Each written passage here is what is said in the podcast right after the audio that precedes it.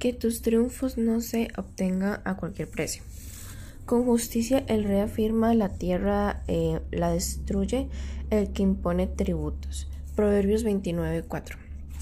Hernán Cortés, un militar español asignado a Cuba, reciente posición de España en el Nuevo Mundo, Hernán Cortés em, se enteró de que en el oeste había más grandes riquezas, decidió, eh, em, decidió insubordinarse a Diego Velázquez y en 1519 eh, organizó una expedición a México con solo 300 hombres fue a la capital del imperio mexicano que asombró a los europeos.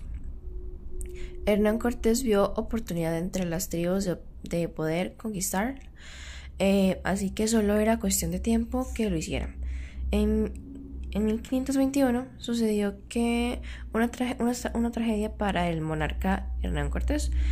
En México empezó a, a ponerse caótico justo cuando los españoles iban a conquistar por, por completo México, hasta que se llevaron al monarca para torturarlo y sacarle la verdad sobre un tesoro que él codiciaba.